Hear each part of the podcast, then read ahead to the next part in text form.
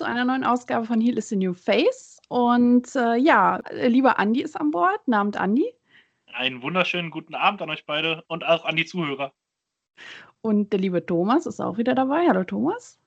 Wunderschönen guten Abend. Äh, Sie hören hier Radio Heals New Face, äh, denn wir spielen nur die Hits. Ähm, ja, auch von mir.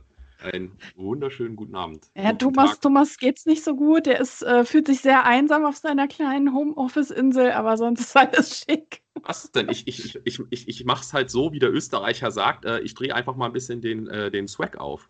Ja, das finde ich gut. Finde ich sehr gut. Worüber sprechen wir heute? Ähm, wir haben uns überlegt, lass uns doch mal so ein bisschen äh, in die Geschichte gucken, in die Geschichtsbücher, weil wir festgestellt haben, der Apfel fällt nicht weit vom Stamm, wie man so schön sagt. Oftmals eifern ja die Kinder ihren Vätern meistens nach oder ihren Müttern. Und ähm, ja, wir haben überlegt, wir sprechen heute mal so ein bisschen über Wrestler der zweiten, beziehungsweise teilweise auch der dritten Generation, teilweise sogar auch der vierten. Ähm, wir lassen uns mal überraschen, wer da so dabei ist. Vielleicht sind auch Leute für euch dabei, die ihr, von denen ihr das nicht wusstet. Ähm, auch da bin ich jetzt mal gespannt, was ihr so mitgebracht habt, ihr beiden. Ob da noch Überraschungen kommen, von denen ich noch nichts wusste ja, ich weiß nicht, der, der Andreas, der wirkt so ganz, ganz hibbelig. Der ist da schon. Äh, ganz, ganz aufgeregt. Genau, ja, der ist halt so wie, wie ein Kind, ne, wo man halt, äh, äh, keine Ahnung, von der Oma kriegt man einen 50-Euro-Schein vorm Toys Us und sagt dann, ja, hier darfst du jetzt da was von kaufen halt.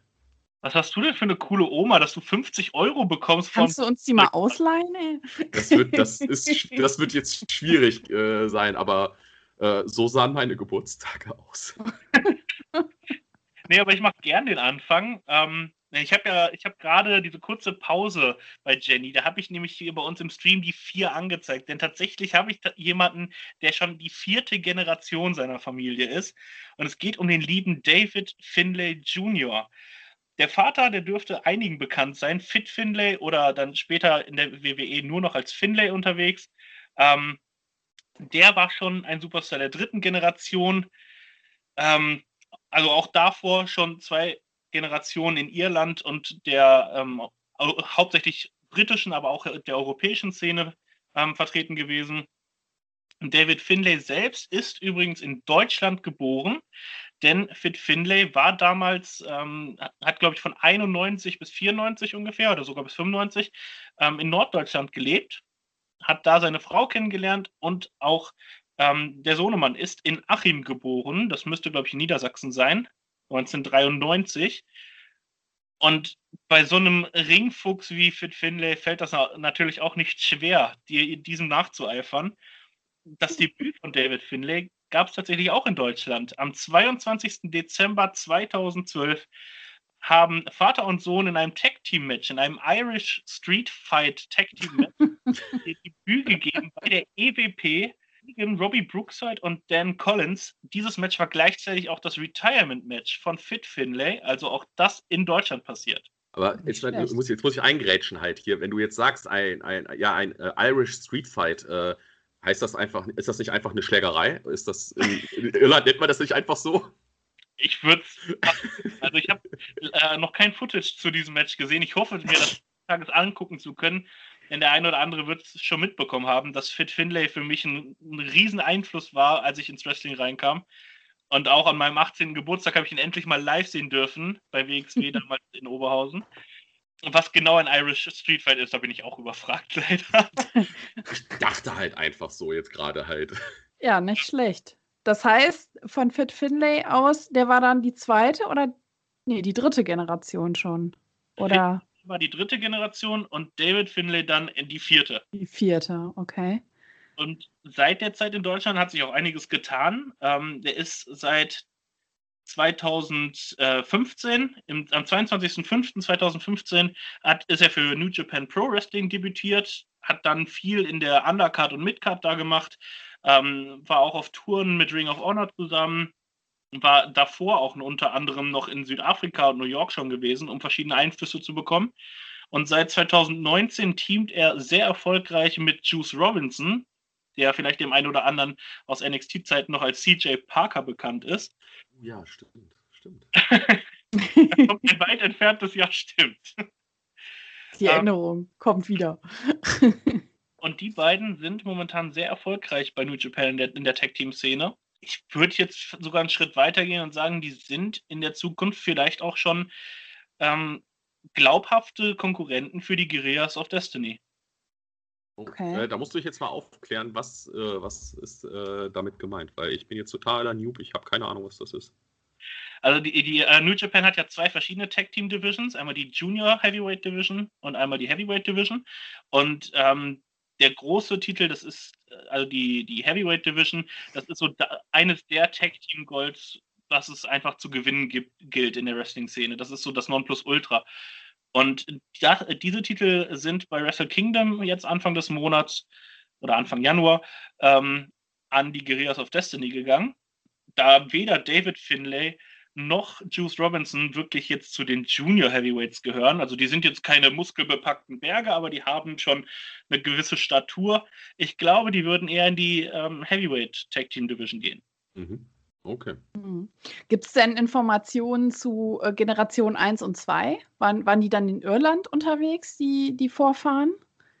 Genau, also die äh, ursprünglichen Finlays, die waren äh, in Irland unterwegs und halt auch in Großbritannien generell.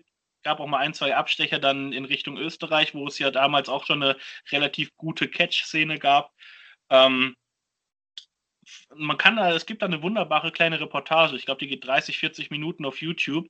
Ähm, darüber habe ich dann auch eine ganze Menge über die Familie herausgefunden. Unter anderem spricht auch die Frau über die Geschichten, wie Fit Finlay früher so auf den Jahrmarkt-Catch-Plätzen ist. Ähm, da kann man auch also auch der Großvater von David Finlay, der Vater von Fit Finlay, der kommt da auch nochmal zu Wort. Ich glaube, die erste Generation lebt mittlerweile nicht mehr. Mhm. Von ja, was für einer Zeit, Zeit reden wir denn da? Weil ich jetzt, wenn du schon sagst, die vierte Generation halt, ne? Weiß nicht, da stelle ich mir jetzt schon so vor, ist das dann, keine Ahnung, gerade dann hier äh, Irland-mäßig so, so Zeit zu Jack the Ripper. Ähm, Jack the Ripper war aber. ja, nein, ich meinte jetzt, ich tut mir leid, ich, ich stelle mir gerade stell wieder den. Äh, den, den Wrestling-Event vor, der in Schwarz-Weiß gedreht wird und ein Mann mit einem Klavier spielt die ganze Zeit, um die Dramatik halt äh, darzustellen. Ja, auch mal eine interessante Art und Weise für eine Einlaufmusik, oder? Äh, hatten wir. Was die Vaudevillians hatten wir Ich wollte sagen, die Vaudevillians mit ihrem allerersten äh, Entrance bei NXT, da gab es das. Der, das. Das habe ich sogar bei ein mir... Klavier? Ja, so, ja, so, vom Band. So halb die, das war halt richtig cool. Die hatten halt, äh, das wurde halt schwarz-weiß, ne? Und dann äh, kam der raus und dann kam halt diese so klassische Film, äh, schwarz-weiß äh, Klaviermusik. Das, das kenne ich auch, aber ich habe jetzt gerade so diesen, diesen Fokus auf das Live-Klavier. Mein Live-Musik so. bei Einläufen ist ja nicht, nicht so neu, aber ein Live-Klavier habe ich noch nicht gesehen. ja, hätte man die nicht vergrault und die hätten es dann zu Mania geschafft, dann hätten wir das Live-Klavier gekriegt. Aber hallo. Ich habe gerade mal nachgeguckt. Also Fit Finlay ist schon äh, Jahrgang 1958 gewesen. Wenn wir jetzt noch zwei Generationen zurückgehen, ich wage jetzt mal zu behaupten, dass der, dass die erste Generation vielleicht sogar noch 1800 noch was geboren wurde. Alter, ja, kommt hin, ne? Äh, oder auf jeden Fall so um die, um die Jahrhundertwende würde ich, würde ich tippen. Ja, es kommt hin. Man sagt ja immer so 20 bis 25 Jahre ist eine Generation. Damals haben die ja auch früh angefangen mit Kindern. Deswegen, ja, kommt das so ungefähr hin. Oh, besonders in Irland, genau. Ja, auf jeden Fall spannend. Also äh, das hat eine lange Tradition und vor allem finde ich es auch beachtlich, dass man ja sieht, dass sich jede Generation auch kontinental weiterentwickelt hat. Ne? Also von Irland über England Richtung Deutschland und Österreich und jetzt halt rüber nach Japan, teilweise natürlich auch ähm, in den USA gewesen, aber das ist natürlich auch eine, eine coole Entwicklung, äh, wo man sagen kann, das ist auch wirklich, da, da ist sozusagen die nächste Generation noch mal besser geworden und noch erfolgreicher, ne? So. Ich glaube, das hat auch viel damit zu tun, dass einfach die Reisemöglichkeiten und die Verbindungen heute, heutzutage natürlich mit Klar. Internet etc. einfach viel besser sind. Man hat viel mehr Möglichkeiten auch rumzukommen, wenn man ein gewisses Talent hat und eine gewisse mhm. Ausbildung. Ich glaube, da gibt es einige weltweit, die es nicht so weit geschafft hätten, wenn es die Möglichkeit Internet nicht, äh, nicht geben würde. Mhm. Absolut, ja. Mhm. Aber ich habe gerade was von den Wort Willems gehört. Teil davon war ja Aiden English und der ist doch verheiratet mit einer weiteren Dame, die hier heute wunderbar ins Programm passt, oder? Absolut, absolut, ja. Äh, und zwar ist das die gute Shaw Guerrero. Das ist die Tochter des verstorbenen Eddie Guerrero. Äh, die ist Baujahr 1990 übrigens. Das heißt, äh, die ist jetzt, ja, wird 31 dieses Jahr. Eddie Guerrero ist ja leider 2005 verstorben, was auch, ja, neben vielen anderen Talenten äh, natürlich ein herber Verlust war. Und ich glaube auch gerade viele ihn als Vorbild gesehen haben, so in ihrer Jugend, ähm, ja, warum sie zum Wrestling gekommen sind oder wie er performt hat. Das war, glaube ich, für viele sehr wegweisend. Die Zeit ähm, war auch ähm, einfach krass. Die, ja. Also, das war ja wirklich, der ist ja gestorben an einer Herz Attacke, meine ich. Mhm. Muss dazu sagen, er war ja einer auch mit der wenigen, der seine Dämonen, ich nenne es jetzt mal Dämonen, ja besiegt hat. Er hat halt äh, von Steroiden und allem drum und dran ist er ja dann weggekommen. Mhm. Und das Krasse ist ja gewesen, dass ähm, er ja auch, ich glaube, ein Jahr zuvor hat er den WWE, äh, weiß gar nicht, welcher, welcher das dann war, der Undisputed-Titel. Äh, also auf jeden Fall hatte der einen hohen, hat er, hatte da richtig krass äh, Gold abgeräumt halt. Und mhm. Ich kann mich auch noch an die Show erinnern, die äh, gezeigt worden ist, äh, wo du auch dann wirklich gesehen hast, gerade ein Chris Benoit, der war, der war fertig. Der, mhm. ähm, ja. Ja, das ist ja, also wie gesagt, das ähm, macht einen immer noch Gänsehaut, wenn man das sieht, ja, auch wie er da zusammenbricht und so weiter. Aber auch Eddie stammt äh, schon aus einer, also Shaw ist auch schon die, die dritte Generation, ähm, weil Eddie schon zweite Generation war, weil sein Vater Gory Guerrero nannte er sich. Ähm, der ist nämlich 1990 verstorben, also in dem Jahr, wo seine Tochter geboren wurde. Äh, und sowohl sein Vater halt, wie gesagt, als auch sein Bruder und sein Cousin sind Wrestler. Also das ist eine große Tradition in dieser Familie. Ähm, Chavo Guerrero sagt einigen ja natürlich auch etwas, der unter anderem ja auch bei Lucha Underground aktiv war und so weiter. Also auch da ähm, eine große Tradition und eine, eine bekannte Familie. Stunt-Coordinator auch für die Netflix-Serie Glow gewesen. Ach, okay, Stimmt. das wusste Stimmt. ich noch gar nicht. Das hatte ich jetzt gar nicht im Kopf. Ich wusste nur, dass John Henningen da an Bord war äh, und eine kurze Rolle hatte als Trainer der, der Damen in diesem, das war, glaube ich, in der ersten Staffel direkt um die zweite, dritte Folge. Genau, er, er war der On-Air-Trainer und der Off-Air-Trainer war Chavo. Ah, okay. Siehst du, habe ich wieder was gelernt. Ja, Moment, genau. aber da genau. war ja auch noch äh, Dings dabei. Ähm, Alex Ryan mit dabei, Kalito war mit dabei, Brodus Clay war mit dabei, da waren einige wirklich dabei. Ja, und wie gesagt, also die Familie hat, äh, wie man so schön sagt, Faustdick hinter den Ohren. Auch Shaw ist natürlich in diese Welt reingeboren worden und hat früh mit dem Training angefangen. Sie war auch kurze Zeit mal bei NXT tatsächlich. Ähm, natürlich nicht so eine Präsenz gehabt. Ich denke mal eher so Performance Center Level. Äh, das war 2012 bis 2014. Sie war auch bei Lucha Underground bei einigen äh, Folgen als Ringsprecherin ähm, aktiv unter anderem auch bei AEW zu sehen gewesen als ähm, Kommentatorin des Damenturniers. Oh, okay. Und äh, ja, also sie, sie, ich kann mich jetzt aktiv gerade nicht daran erinnern, dass sie im Ring steht. Sie macht halt im Moment eher so Sachen wie Moderation und so weiter. Ja, aber ich sag mal so, durch die Hochzeit mit Aiden English sind ja sozusagen die Weichen auch gestellt für die nächste Generation, dass man dann sagen kann, diese, diese Ära geht weiter, wenn die beiden vielleicht mal irgendwann ein Baby bekommen. Dann hätten wir dann auch die dritte, beziehungsweise in dem Fall die vierte Generation, auch äh, die dann vielleicht in die Wrestling-Fußstapfen äh, treten kann. Hat, hat Chavo Guerrero mittlerweile Kinder? Also ich glaube, ich glaub, Guerrero, der Guerrero-Clan wird auf jeden Fall noch weiter bestehen. Ja.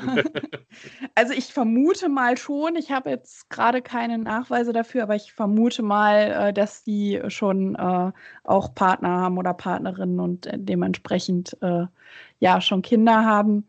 Aber da bleibt es auf jeden Fall auch spannend, wie es da weitergeht. Würde ich mir auf jeden Fall wünschen, ähm, dass sie vielleicht auch nochmal wrestlerisch wieder ein bisschen was machen darf und nicht nur Sprecherin sein darf.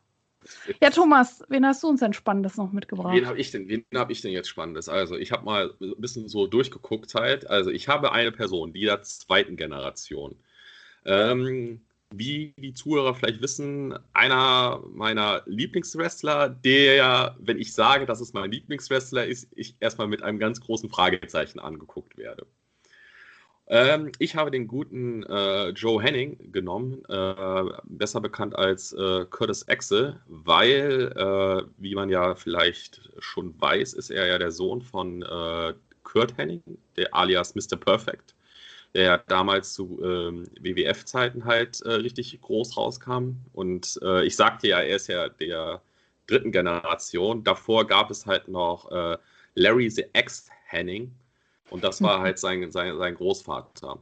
Da kann, man, kann ich auch schon gleich mal was einwerfen. Was ich halt sehr schön finde, ist, dass er halt durch seinen Namen, Namenswahl Curtis Axel halt seinen Vater und seinen Großvater halt ehren möchte halt. Ne? Wie gesagt halt, Kurt Henning ist, äh, ähm, ja, das Kurt hat er von seinem Vater und das, äh, ja, Axel hat er von, von, seinem, von seinem Großvater halt übernommen. Der Gute hat, ähm, also ist äh, Baujahr 1979, also doch schon auch ein bisschen was älter. Und äh, hat aber dafür, finde ich, sehr spät äh, sein Debüt halt gehabt halt. Also ähm, sein Debüt hatte er 2007 bei äh, der WLW, das ist die äh, World äh, League Wrestling ja, ähm, Promotion. Und da hat er zusammen mit Teddy Biasi Jr in einem Tag-Team-Match äh, ist er halt angetreten. Ja, ist Die ja Welt auch. ist ja klein. Auch, ja, Welt das ist wäre klein. ja, ich weiß, Teddy Biasi wäre ja dann zweite Generation, ne? Da gibt es keinen, der davor noch. Äh, Ich glaube auch nicht. Ich glaube auch, da gab es nur den Papa und jetzt den Sohn, ja. Ja, also er wurde da in der äh, Weise halt von seinem ähm, Vater auch äh, trainiert. Quasi Staffelstab wurde dann ja auch übergeben. Sein Vater ist ja auch äh, dann sehr, ja, was heißt sehr früh, aber er ist ja auch dann während seiner, äh, seines Staates halt äh, verstorben. Und hat er sich halt dann alleine weiter gekämpft. Von dieser äh, WLW ähm, ist er dann zu Florida Championship Wrestling gewechselt, wo sehr viele von den WWE-Leuten halt äh, quasi. Ja, die, das äh, liegt daran, dass das, glaube ich, eine, so eine Art Entwicklungsliga der WWE ist. Oder, also ich Mhm. weiß nicht, ob es jetzt immer noch so ist, aber das war zu der Zeit so quasi die Vorstufe zur, zum Performance Center oder Okay. zum. Es war ursprünglich war es ja eine ganze Zeit lang Ohio Valley Wrestling, das Development Program quasi, wo John Cena, Batista, Brock Lesnar hervorgekommen sind. Dann gab es Florida Championship Wrestling, nachdem sich Ohio Valley von WWE gelöst hat. Und aus Florida Championship Wrestling wurde ja dann 2008, 2009 rum die erste Reality-TV-Staffel NXT. Okay. Haben wir wieder was gelernt. Ähm, sein, äh, ja, wirklich ähm, Debüt, äh, dann halt, ich würde es jetzt mal WWE halt jetzt nennen, äh, war während einer Zeremonie äh, zur Hall of Fame, wo Kurt Henning halt äh, in die Hall of Fame übernommen, äh, überno äh, nicht übernommen, aufgenommen worden ist. ähm, da ist er ja, wie gesagt, äh, der Vater, der Vater lebte zu der Zeit nicht mehr, ist er als Vertreter zusammen mit seiner äh, Mutter und äh, auch der Großvater war mit dabei. Und, äh, da hatte er dann 2007 äh, auch ein Debüt äh, bei SmackDown gehabt halt. Das finde ich, da muss man ja auch mal sagen, das ging dann recht, recht flott. Aber hat halt dementsprechend war halt leider nur Beiwerk als Jobber und hat dementsprechend Ja. das Match, in dem er angetreten ist, leider auch verloren. Mhm. Also Äh. das finde ich auch mega, mega schade eigentlich. Ich habe ihn auch einige Male live gesehen und ähm, finde schade, dass er, ich weiß nicht, woran es liegt. Vielleicht hat er, haben die nicht dieses Star-Appeal in ihm gesehen. Er ist halt jetzt auch nicht so auffällig, hat kein auffälliges Merkmal. Er ist halt gut technisch. Deswegen war er wahrscheinlich immer ein sehr beliebter Worker. Also ich Mhm. vermute auch mal, dass er so persönlich ein leichter Typ ist. So würde ich ihn jetzt mal einschätzen. Ich habe ihn einmal bei einem Exzess getroffen und fand ihn sehr sympathisch und umgänglich. Und ähm, ja, also ich fand es halt immer ein bisschen schade, dass er immer so ein bisschen da so unterm Radar gelaufen ist. Mittlerweile ist er ja auch nicht mehr bei der WWE. Genau. Ist ja in der ersten Welle, in der ersten Corona-Welle im April letzten Jahres, glaube ich, war er auch mit auf der Liste der Leute, die gehen mussten. Und seitdem hat man auch nicht mehr wirklich von ihm gehört. Was ich immer sehr lustig finde, ähm, wie er ja dann zusammen mit einem gewissen anderen Wrestler äh, zusammen in die Main-Shows kam, als, als zweite Welle des Nexus, noch unter dem Namen Michael McGillicuddy, der ja auch familiäre Beziehungen hatte, denn das war ja der Mädchenname seiner Mutter, McGillicuddy. Mhm. Also auch da ist er der, der Namensgebung, ich weiß nicht, ob das freiwillig war oder aus WWE-Kreisen. Aber auch da ist man der ganzen Geschichte so ein bisschen treu geblieben, immer mhm. die, die, familiäre Beziehung im Namen noch ja. zu spiegeln. Ja, das, das stimmt. Das finde ich aber, das finde ich aber auch das Schöne halt so ein bisschen halt, weil da merkt man halt, wie soll ich sagen, da ist man halt noch stolz auf seine Wurzeln und mhm. äh, versucht die dann in Ehren zu halten und dementsprechend halt auch äh, weiterleben zu lassen. Mhm. Ähm, ja, genau, das hat das, das wie gesagt, mit, mit ja, dem Gimmick, was er dann halt hatte. Das äh, Lustige ist ja auch, äh, dass er dann äh, recht schnell darauf ist er ja dann ein Mitglied des Nexus geworden, wo ja äh, viele äh, bekannte äh, ja, WWE-Stars ja, Einzug gefunden hatten, sei es ein Ryback, ein Wade Barrett. Heath Slater! Das stimmt. Oh, stimmt. Ja, Heath Slater. Nee, jetzt kommt aber, jetzt kommt aber, jetzt kommt, jetzt kommt aber noch äh, jemand, äh, wo ich mich die ganze Zeit immer gefragt hatte, die, äh, er ist auch jetzt bei der letzten Entlassungswelle rausgeflogen. Den hast du nämlich wirklich seit es den Nexus nicht mehr gab, nicht gesehen, aber er war bei WWE unter Vertrag und das ist der gute David Otunga.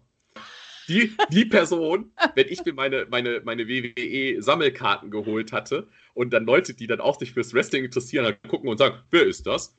Und ja. so, ja, das ist äh, David Otunga, ja, der war bei Nexus. Und danach, ähm, ja, danach war er äh, irgendwo anders. Aber nicht. Der hat, die, der hat die Getränke Backstage aufgefüllt und die haben genau. die da. Naja, keine Ahnung, also der wird ja irgendeine Funktion gehabt haben, aber der ist halt nicht mehr wirklich. Hat er nicht mal auch kommentiert eine Zeit lang? Ja, genau. Der war dann. Irgendwo äh, bei NXT oder irgendwo. Auch, auch bei, auch bei, auch bei äh, der WWE, hier bei Raw und SmackDown hat er. Ja, irgendwo habe ich den mal gesehen, aber halt auch nicht mehr wirklich lange und nicht mehr wirklich präsent, ja. Ja, aber, aber will es gar nicht so, so, so ausschwingen halt. Ähm, also es ist, wissen ja dann viele, dann ist ja der, der Nexus ist ja dann zerstört worden, dank eines äh, Winnie Max, weil dann hat man ja dann diesen Nexus, äh, Nexus 2 gegründet, wo ja dann CM Punk der ähm, Schriftführer war oder wie man es nennen soll. Äh, davor war es ja Wade Barrett, war ja so ein bisschen der Leader immer gewesen. Und äh, da hat sich ja dann auch, äh, dann auch, da war ja dann auch äh, Curtis Axel beim äh, Rumble dabei gewesen, weil da gab es ja dann diese Storyline, dass äh, die ganzen Nexus-Leute halt CM Punk verteidigt haben und mhm. versucht haben, ihn dann reinzubringen. Mhm. Wisst ihr überhaupt, dass der, dass der Wade Barrett, der ist ja ein echt Stu Bennett mit bürgerlichen Namen, der hat jetzt übrigens einen Einbürgerungstest gemacht in den USA. Genau. Der ist jetzt US-Amerikaner eingebürgert, genauso wie der gute Miro, der hat das im letzten Jahr nämlich gemacht. Der hat auch äh, sich dazu, ja, ich ja. meine, bewirbt sich ja, glaube ich, irgendwie und dann kriegt man irgendwann die Möglichkeit, diesen Test abzulegen. Und der ist auch mittlerweile kein Bulgare mehr. Der ist mittlerweile auch US-Amerikaner. Ja, die haben dann die, die äh, zweigeteilte Staat, Staatsbürgerschaft, aber dadurch, dass sie auch die amerikanische haben, müssen sie halt nicht irgendwie einmal im Jahr wieder zurück in die Heimat fliegen. Genau. Oder brauchen wahrscheinlich keine Ausnahmegenehmigung, irgendwie arbeiten zu dürfen und solche Themen, ne? Ja, witzig. Aber ich, ich, ich will jetzt gar nicht so, äh, ich mache, ich, ich fasse mich jetzt mal ein bisschen kurz noch zu ihm. Er war trotz äh, seiner jetzt nicht ähm, großen Präsenz äh, im, im Ring hatte er trotzdem zweimal äh, Gold um die Hüften gehabt. Er war nämlich einmal äh, Intercontinental Champion. Da war er ja auch ein Heyman-Guy gewesen. Äh, von diesem stolzen Moment habe ich sogar eine Actionfigur noch äh, stehen. Und äh, zusammen mit Bo Dallas, wo sie ja dieses B-Team halt gegründet haben, was ich so, das ist das Blöde gewesen. Ey, ich weiß, es ist lustig. Es hat auch funktioniert, das Gimmick. Ich habe mich nur geschämt. Ich war so, ich stand so, ich meinte so, boah, Curtis, ey, komm, du hast, du, komm, du hast mich als Fan, ja, mach doch was ordentliches und nicht dieses plätterige. Tja, das kann man sich bei Winnie nicht immer aussuchen, ja, was natürlich. man macht. Ne? Das ist Aber das Problem an der Sache. Sie haben sich, äh, sie haben sich ja da den, ähm, den Raw Tag Team Title halt äh, ja. zusammengeholt. Und ja, und dann ging es ja eh halt sehr, sehr bergab. Das B-Team ja, war ja dann auch nur noch als Jobber eingesetzt und äh, wie du schon sagtest, letztes Jahr ging es dann mit der großen Entlassungswelle los. Und ähm, es ist ein bisschen ruhig um ihn jetzt auch geworden. Ich habe nichts wirklich mehr finden können, ob er ähm, irgendwo anders unterkommt. Wobei, ich könnte ihn sehr gut bei AEW vorstellen. Ich würde seinen Merch auf jeden Fall kaufen. Thomas, du würdest immer Merch kaufen, egal wo der auftauchen würde. Ja. Auch wenn er sich hier vorne an die Ecke stellen würde vom Kölner Dom irgendwo, würdest du auch das Merch kaufen. Aber ich, ich will, auch nur, ich will auch nur sagen, der Junge, der hat sich so gefreut bei Access, ne? weil er, hat, er weißt du, der guckte so in die Menge, zeigte auf mich und sagte, äh, nice Shirt. Der hat sich bestimmt gedacht, ey, das ist ein richtiger Fan. Der ist der eine. Ich habe ich hab letztens noch gesehen, dass im Shop einmal das Shirt gekauft worden ist. Das ist also dieser eine gewesen. oh Gott, der arme Kerl.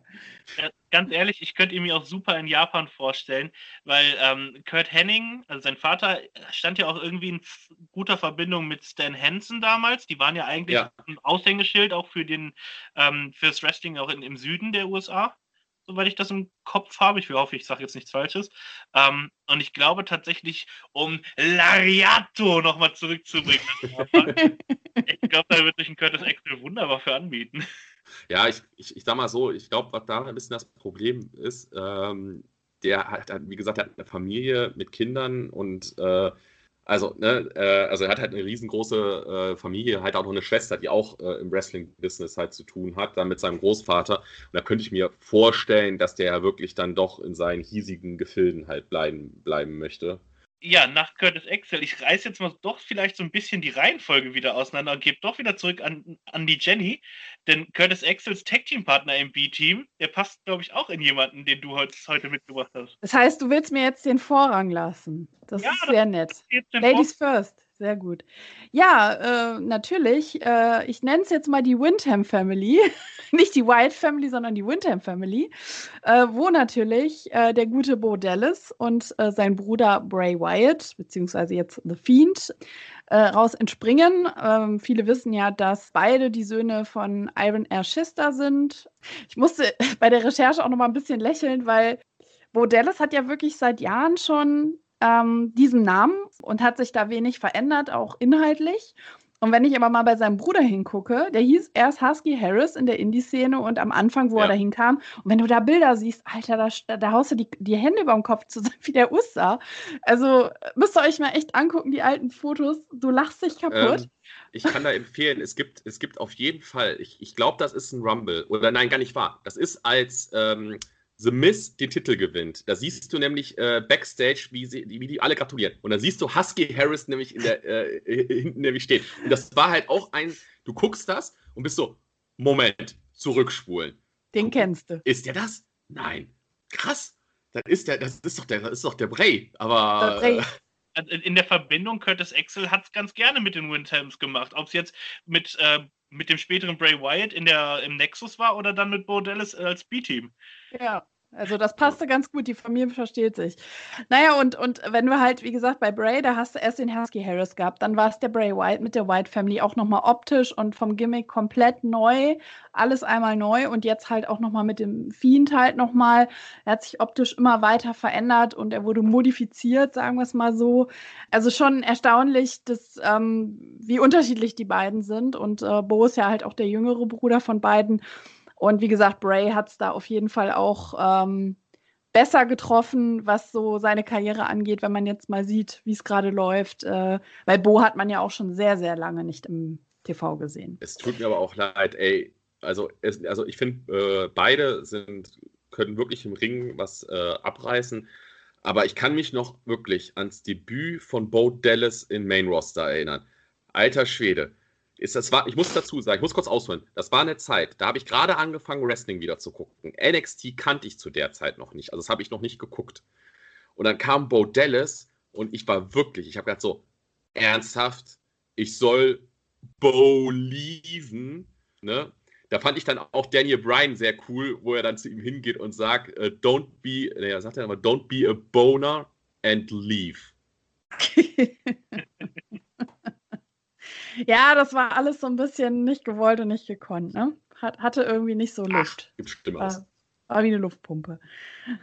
Naja, jetzt, jetzt bringt ihr mich hier komplett raus. Also, beide Söhne, zweite Generation äh, von IRS, aber auch seine Frau, äh, die Stephanie, ist übrigens äh, die Tochter vom Hall of Famer äh, Robert DeRoy Winter und auch ihre Brüder ähm, Barry und Kendall sind bei der WWF schon als Tag-Team aktiv gewesen, nämlich als US Express nannten die sich.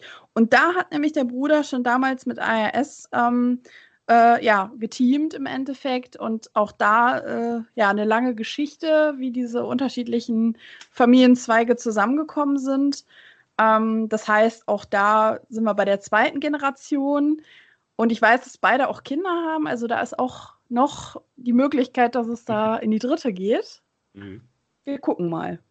Also ich ähm, muss sagen, äh, was ich bei denen halt so gut finde, ist halt, trotz dass sie ja auch äh, Brüder sind, ähm, dass die WWE nie sofort angefangen hat, die beide zusammen äh, in irgendeinen Stable oder so zu werfen. Und dass ja. die ja auch dann wirklich zu der Zeit sehr krass gegensätzliche Charaktere halt hatten. Ja. Und äh, da finde ich, dass das, das, das ist extrem gut gelaufen. Schön ist auch, kann ich auch mal sagen, googelt es mal nach den beiden. Es gibt ein Foto von äh, Halloween, wo äh, die beiden ineinander stehen. Der eine als Barney Geröllheimer von Fred Feuerstein verkleidet und der andere als Pirat. und das, das, das, sieht so weird aus, weil du halt dann so bist, ach so, Moment mal, das ist Bray Wyatt. Oh Gott. Bei Bray Wyatt, ich finde es einfach unfassbar. Also der Mann muss entweder ein absolutes Genie sein oder ein absolut Wahnsinniger. Denn es, es gibt ja viele, viele ähm, Hardcore-Fans im Internet, die sich da alt, alles Mögliche nochmal aus der Bray Wyatt-Zeit angeguckt haben. Und er hat wohl, also die Folgen, die er jetzt als Fiend und, und, mit dem Firefly Funhouse hatte, diese Folgen hatten ja Episodentitel und diese Episodentitel sind irgendwie in alten Promos von Bray Wyatt zur Wyatt Family Zeit vorgekommen. Äh, dann ist irgendwie die Reihenfolge der ersten Buchstaben aus den alten Wyatt, Wyatt Promos, die haben irgendwie wieder was mit dem Firefly Funhouse zu tun. Die ganzen Charaktere im Firefly Funhouse, Huskus the Pig, ähm, dann Mercy the Buzzard natürlich, das, sind, das hängt alles miteinander zusammen seit seiner Husky Harris Zeit. Und die, die Frage, die ich mir stelle, weil es sind Bilder aufgetaucht, alte Tweets, wo er äh, die Maske des Fiends irgendwie 2011 oder so schon gemalt hat, äh, skizziert hat. Und der Fiend ist ja dann noch Jahre entfernt gewesen. Und die Frage, die ich ja. mir hat er das wirklich zehn Jahre im Voraus alles geplant oder kann er einfach heute Sachen, die er vor fünf Jahren hat, ist er so clever, die wieder mit einzubinden? Das verstehe ich nicht und das würde ich gerne wissen. Da, das hinterfrage ich bei diesem Mann. Weil entweder mhm. ist er einfach nur ein Genie oder ein Wahnsinniger, der seit zehn Jahren irgendwie einen großen plant.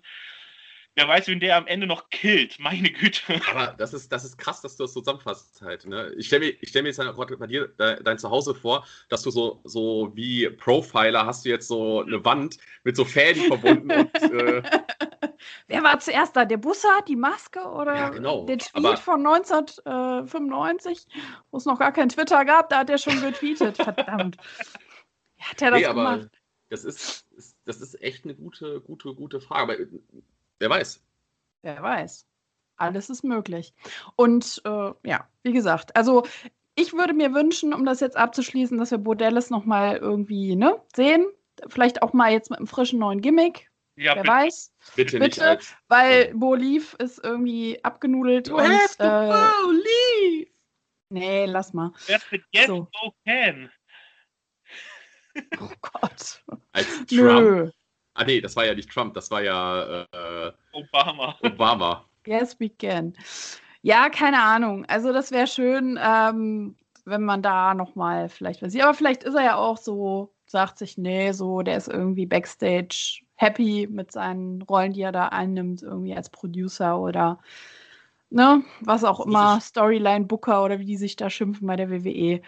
Ähm, ja, alles das muss ich nur mal fragen, wie ist das denn eigentlich mit Bo Dallas? Ist der noch bei WWE oder ist der auch der großen Entlassungswelle betroffen gewesen? Der, der, müsste noch unter Vertrag sein, aber ich glaube nicht, dass er schon so weit ist, dass er dann eine Producerrolle oder so macht. Ich glaube, der wartet momentan wie jahrelang die Colons einfach nur auf Abruf. Ja, also ich meine, ich habe mal irgendwo gelesen, dass er schon so Backstage, also ne, jetzt nicht Storylines schreibt, aber halt so Koordination macht. Die brauchten ja auch immer, gut, jetzt gibt es ja im Moment keine äh, Host-Shows, aber da gibt es ja auch immer so Tour-Manager für verschiedene Routen, die dann mitreisen und sowas hat er wohl, äh, machen ja viele auch. Das macht ja auch, glaube ich, hier der, ach, wie heißt der? Der mit dem Chad Gable immer im Tag-Team war. Der Jeff Genau. Ich glaube, der macht auch so etwas oder halt äh, unterstützt halt die neueren Talente, die halt hochkommen aus dem Performance Center, dass die die halt irgendwie briefen und denen helfen. Also ich glaube, solche Rollen werden dann halt von so Wrestlern, die jetzt sozusagen Invalide sind oder halt ein bisschen ausgemustert wurden, dann übernommen. Ja. Mhm. Mhm. Aber wen hast du uns denn noch mitgebracht, Andi? Du hast mir den Vortritt netterweise gelassen. Dann frage ich euch beide jetzt mal, wollt ihr eher Fantasie oder eher Tragik haben? Oh, wird's jetzt traurig? Ja, also. Wenn wir die Tragik nehmen, dann fangen wir damit an. Dann hören wir mit was vielleicht glücklicherem auf. Ähm, meine Nummer zwei ist die liebe Hana Kimura, die 1997 in Yokohama in Japan geboren ist, Tochter von Kyoko Kimura. Ähm, der eine oder andere wird es im letzten Jahr mitbekommen haben, die Geschichte von Hana Kimura ging nicht ganz so doll aus. Denn obwohl erst 97 geboren, ist sie äh, im Mai letztes Jahr verstorben. Sie hat sich selbst das Leben genommen. Ähm, warum? Darauf will ich gleich erst kommen. Erstmal auf die positiven Zeiten zurückgucken. Ähm, sie hat 2005 im Alter von nur sieben Jahren hat sie den Ironman, Moment, jetzt ich habe es mal aufgeschrieben, den Ironman Heavy Metalweight Championship Belt bei DDT gewonnen. Das ist dieser. Das ist Mit der sieben das ist der beste 24-7-Titel überhaupt. Den hat schon eine Leiter gewonnen, den hat eine Katze gewonnen. eine Sexpuppe hat das Ding gewonnen. Ähm, Läuft, ja, okay. Momentan irgendwie durch die USA, weil die am amerikanischen Titelträger momentan nicht nach Japan reisen können. Ähm, ich wer, weiß gar nicht, wer den Titel aktuell hat. Ich glaube, Kenneth LeRae, aber keine Ahnung. okay. Also da gibt es wunderbare kleine zwei, drei Minuten Skits auf YouTube. Guckt sie euch an, großartig. Ähm, Im Alter von sieben Jahren, wie gesagt, hat sie diesen Gürtel gewonnen. Ähm, hat den Gürtel aber wie so eine Art Strafe auch direkt wieder an Mutti abgeben müssen. Oh Gott. Hat die Hausarrest gekriegt dafür. Ja, so in die Richtung. ähm, und danach ging es weiter. Sie ist, äh, also Wrestling hat sie definitiv fasziniert. Wenn nicht schon davor, dann spätestens ab diesem Zeitpunkt. Ähm, ist bei Wrestle One in den 2010er Jahren ins Training gegangen und hat dann 2016 endlich ihr Debüt gefeiert, später im Jahr dann auch noch gegen ihre eigene Mutter angetreten. Und zum Ende 2016 hat sie dann auch ihr Debüt bei Stardom gehabt, der vielleicht größten reinen Damenliga in Japan. Ich weiß gar nicht, ob man vielleicht sogar weltweit sagen kann. Ich weiß nicht, ob Shimmer größer ist, aber gehört mit auf jeden Fall zu den Top League Promotions. Ähm, war aber zu der Zeit alles noch vertraglos. 2018 hat sie sich fest an Wrestle One gebunden, hat darüber dann Touren auch wieder mit Ring of Honor machen können, ähm, auch mit Pro Wrestling Eve, was ja eine große Damenliga in Großbritannien ist. Und 2019 hat sie dann fest einen Vertrag bei Stardom unterschrieben. Und da war dann ein gewisser Bekanntheitsgrad da. Und auch in Japan ist halt Reality TV eine ganz große Geschichte. Und da ging das dann so ein bisschen los, dass es eher in, nach unten ging mit ihr. Ähm, sie hat 2019, 2020 hat sie in einer Reality-TV-Show Reality namens Terrace House Tokyo teilgenommen. Soweit mhm. ich das herausgefunden habe, müsste sich das so ein bisschen mit unserem Big Brother ähneln. Okay. Wenn ich das, glaube ich, so richtig mitbekommen habe. Ähm, und daraufhin hat sie online, äh, also Cyberbullying, Cybermobbing ist da ein ganz großer Begriff. Todesdrohungen sind zu ihr durchgedrungen. Ähm, weshalb sie dann lange Zeit unter Depressionen auch litt, seit Beginn der, der Sendung schon. Und ähm, im Mai 2020 hat sie es dann nicht mehr ausgehalten und ähm, hat sich das Leben genommen mit einer Überdosis. Ich weiß nicht, ob ihre Mutter noch aktiv ist. Ich glaube nicht, nach dem, was ich herausgefunden habe. Aber es, man kriegt über die Datenbanken leider auch nicht alles raus sie war auf jeden Fall, ich habe mir ein paar alte Matches angeguckt letztes Jahr von ihr, als ich das, äh, als ich die Todesmeldung mitbekommen habe. Sie war sehr talentiert. Ich glaube, nach Damen wie, wie Asuka, Kairi Sane und Io Shirai, auch jetzt äh, Hikaru Shida, sie wäre sicherlich eine der nächsten gewesen, die auch bei den großen amerikanischen Promotions mit auf dem Schirm gewesen wäre. Mhm. Und ähm, auch wenn man die Erfahrung mit Showbusiness im, im, in der Familie hat, ist das vielleicht auch nicht immer ja, es ist vielleicht auch nicht immer hilfreich und es gibt nicht immer die Unterstützung. Mhm. Also auch, auch die, die Showbiz-Familie, die sich ja im Wrestling auch auskennt und auch im weiteren Showbusiness, ähm, hat sie offenbar nicht davor beschützen können. Mhm. Also du meinst im Sinne von äh, nicht beschützen, sondern ähm, beraten oder, oder ihr helfen können, sozusagen damit umzugehen. So meinst du eher wahrscheinlich. Also selber mit, weil ich sag mal, das ist natürlich auch ähm, eine ganz schlimme Sache. Ähm, Cybermobbing, Cyberbullying, das ist ein Thema, da könnten wir jetzt eine ganze Sendung zu machen. Das geht, äh, das äh, nimmt auch dann natürlich jeder anders auf, ja, und, und hat einen anderen Punkt, wo er sagt, hier muss ich jetzt aussteigen, das ist jetzt äh, zu viel des Guten. Ähm, aber ich weiß, glaube ich, worauf du hinaus willst. Also einfach, dass sie da für sich nicht ja, wie soll man sagen, die, ähm, die Unterstützung gefunden hat, die sie scheinbar braucht, um damit klarzukommen oder da diesen Abstand zu bekommen zu, zu diesen Sachen, die da geschrieben wurden über sie. Ne? Ja, so in die, in die Richtung geht mein Gedankengang auch. Ähm, ich habe noch herausgefunden, dass sie auch wohl als Kind schon gemobbt wurde, weil sie äh, nur Halbjapanerin ist. Ihr Vater ähm, ist wohl Indonesier und mhm. Sie als Kind schon gehänselt. Ähm, ich weiß nicht, ob das vielleicht auch alte Wunden wieder aufgerissen hat. Auf jeden mhm. Fall sehr schade, nicht nur um ihre Wrestling-Karriere, sondern einfach um, um das Leben eines, äh, den man online mehrfach lesen konnte und hören konnte, eines sehr lebensfrohen Menschen eigentlich. Mhm.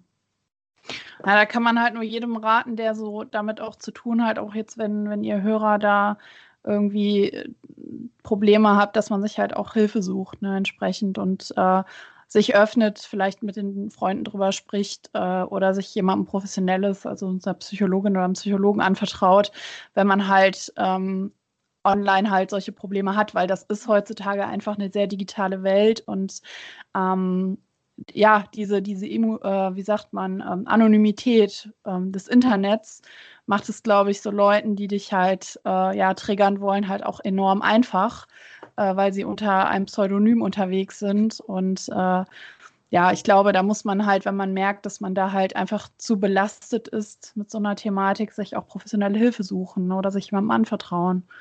Das ist ganz wichtig. Absolut deiner Meinung, absolut. Hm. So, jetzt ja. kriegen ist schwierig, glaube ich. Jetzt, jetzt, jetzt aus dem, aus dem äh, Tief, nein, also das gehört äh, genauso dazu äh, zum Leben wie die schönen Dinge und äh, auch deshalb, weil sie halt eine sehr talentierte Wrestlerin war, finde ich super, dass du sie äh, mitgebracht hast und vorgestellt hast. Ich erinnere mich noch letztes Jahr an den Nachruf, der zusammengeschnitten worden ist von ihr äh, mit ihren Höhepunkten und ähm, das hat einen schon sehr, sehr bewegt hat, weil wie du schon sagtest, äh, Andi, sie wäre auf jeden Fall jemand gewesen, der noch viel äh, ja, vor sich gehabt hätte und auch in den hohen Ligen dann auch dementsprechend äh, performt hätte. Ja, das auf jeden Fall. Also die hätte auf jeden Fall auch aufgrund ihres Alters und aufgrund ihres Talents noch einiges äh, auf den Weg bringen können. Gut, ich versuche jetzt mal mit einer kleinen Frage euch so ein bisschen aus dem Teil der dieser, dieser nicht so schönen Themen rauszubringen. Ich habe versucht, auch einen deutschen Wrestler zu finden oder eine Wrestlerin, die in der zweiten Generation wrestelt. Und jetzt frage ich euch beide mal, habt ihr eine Idee, wer das sein könnte? Also ein Name kommt mir da direkt in den Kopf und das ist der liebe Axel Dieter Junior, beziehungsweise jetzt bei WWE natürlich Marcel Battel oder Marcel genau. Genau, sein Vater war natürlich auch Wrestler, das ist uns auch bekannt, aber ich rede von jemand anderem. Puh, wen haben wir denn da Deutscher? Und es könnte auch eine Frau sein. Dann, das, das Nein, das ist auf jeden Fall ein Mann, so viel kann ich sagen. Ah, Mal gucken, okay. ob ihr drauf kommt. Auf jeden Fall ein Mann. Ähm, ich überlege gerade, wer so die, die ehemaligen deutschen Catcher waren, wen man davon kennen könnte. Kommt, kommt ihr nicht drauf? Ich wette, da kommt ihr nicht. Nee, dann ist es, okay, ich wollte sagen, Axel Tischer ist es dann auch. Nein, er hat auch Horst schon. Horst Brack, der Bestrafer?